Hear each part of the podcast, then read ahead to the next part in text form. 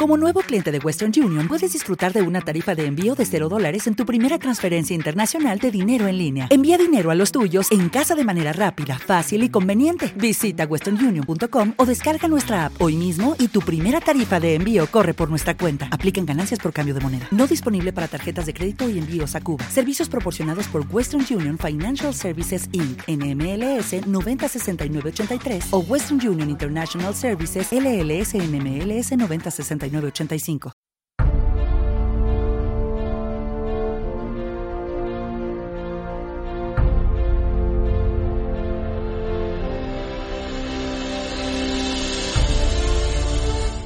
Buenos días, queridos amigos de la Fábrica de la Ciencia.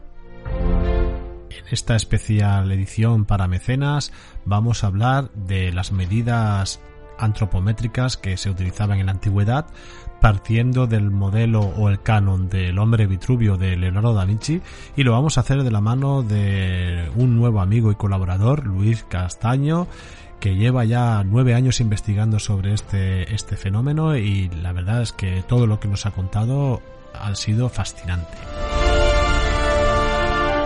Recordar a vosotros los mecenas, eh, agradeceros vuestra colaboración y animaros también a decirles a vuestros amigos, a vuestra familia que si quieren colaborar con la fábrica, pues bienvenido será esa pequeña aportación económica que, que ayudará a engrasar las máquinas y convertir la fábrica en un referente tanto nacional como internacional. Así que ahora os dejo con esta nueva edición de la Fábrica de la Ciencia sobre medidas antropométricas en la antigüedad con Luis Castaño. Para mayor información podéis consultar en la web de la fábrica la www.lafabricadelaciencia.com.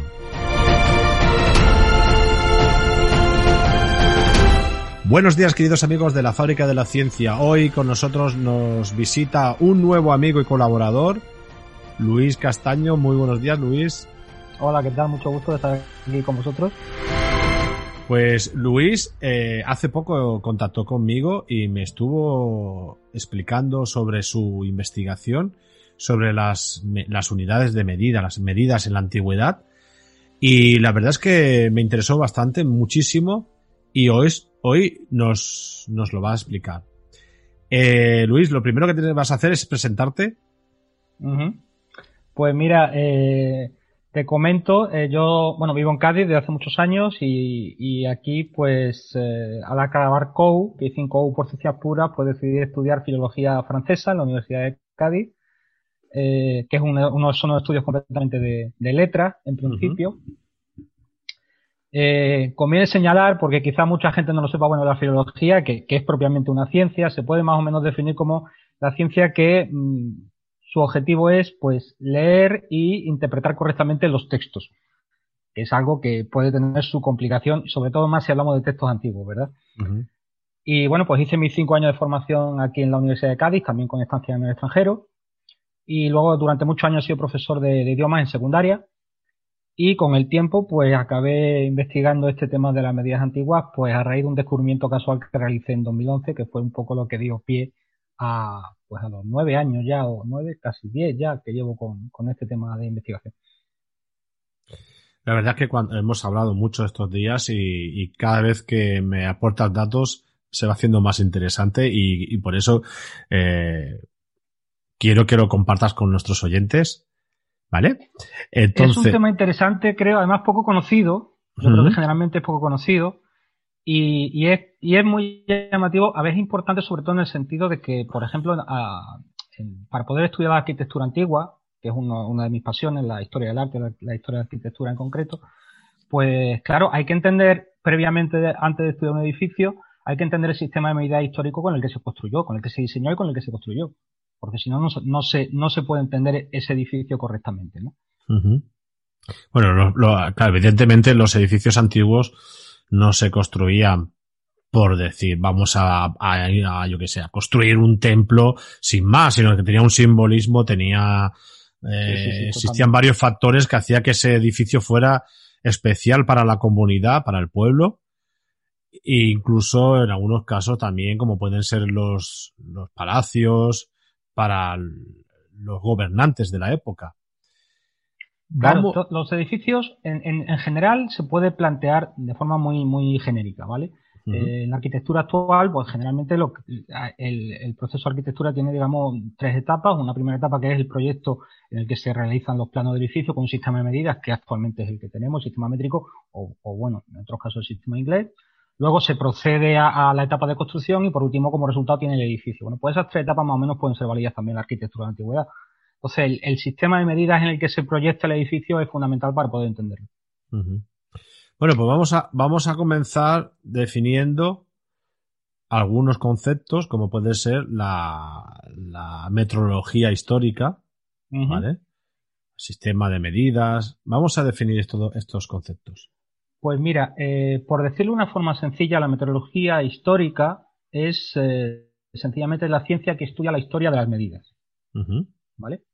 Eh, es importante señalar porque esto es un tema, un tema que mucha gente comete el error. Bueno, la, medida egipcia o la medida, no, no, la medida no, no hay una única medida. La historia de las medidas es la historia de los sistemas de medida. O sea, una unidad de medida nunca aparece sola. Lo que solemos tener es un sistema de medidas que viene a ser un conjunto de unidades de medida que suele ser completo, que es organizado y que es coherente. ¿Vale? un sistema de unidades de medida suele constar de una unidad central, y luego pues, una serie de unidades menores y una serie de unidades superiores del sistema. Eso básicamente es lo que es un, sistema de medida. Y luego, eh, constructo social, porque un sistema de medidas se, emplea en una sociedad determinada, pues suele aparecer recogido, evidentemente, explicado en, textos. Eh, hay o aparecen marcadas las unidades de medida en distintas reglas o patrones. Y luego, por último, pues evidentemente tiene aplicaciones prácticas. Eh, actualmente, eh, por lo menos lo que en, nuestro entorno, el sistema, el sistema más extendido, evidentemente, es el sistema métrico decimal. Actualmente ya se habla del sistema internacional de unidades, pero bueno, el sistema métrico decimal, eh, que todos conocemos, pues tiene una unidad central, ¿verdad? Que es el, metro, que está derivado de las dimensiones de la Tierra, que se estableció más o menos alrededor de 1789, sobre el principio de la contemporánea.